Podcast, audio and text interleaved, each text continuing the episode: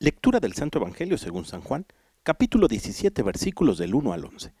En aquel tiempo Jesús levantó los ojos al cielo y dijo, Padre, ha llegado la hora, glorifica a tu Hijo para que tu Hijo también te glorifique, y por el poder que le diste sobre toda la humanidad, dé la vida eterna a cuantos les has confiado. La vida eterna consiste en que te conozcan a ti, único Dios verdadero, y a Jesucristo, a quien tú has enviado.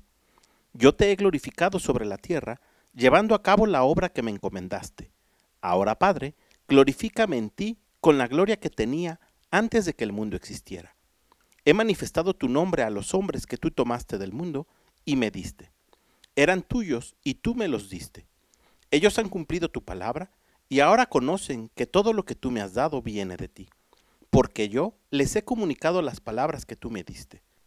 Ellos las han recibido y ahora reconocen que yo salí de ti y creen que tú me has enviado.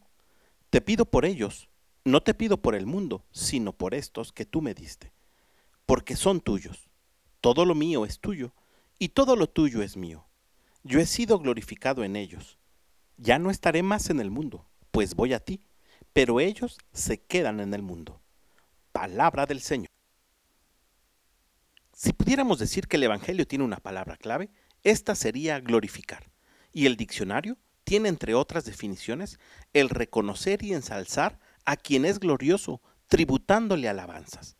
Pero el Evangelio también nos enseña que esto lo podemos hacer tú y yo. Jesús dice en la primera parte del Evangelio, yo te he glorificado sobre la tierra, llevando a cabo la obra que me encomendaste. Es decir, tú y yo, siendo fieles a la vocación para la cual el Padre nos llamó, podemos darle gloria. Algunos somos casados, otros solteros, algunos otros religiosos, algunos abogados, otros químicos, otros ingenieros, otros psicólogos. Pero sin importar cuál sea la vocación que desempeñamos hoy en día, si nos mantenemos fiel a ella y tratando de servir en ella a nuestros semejantes, estamos haciendo de nuestro día a día una alabanza.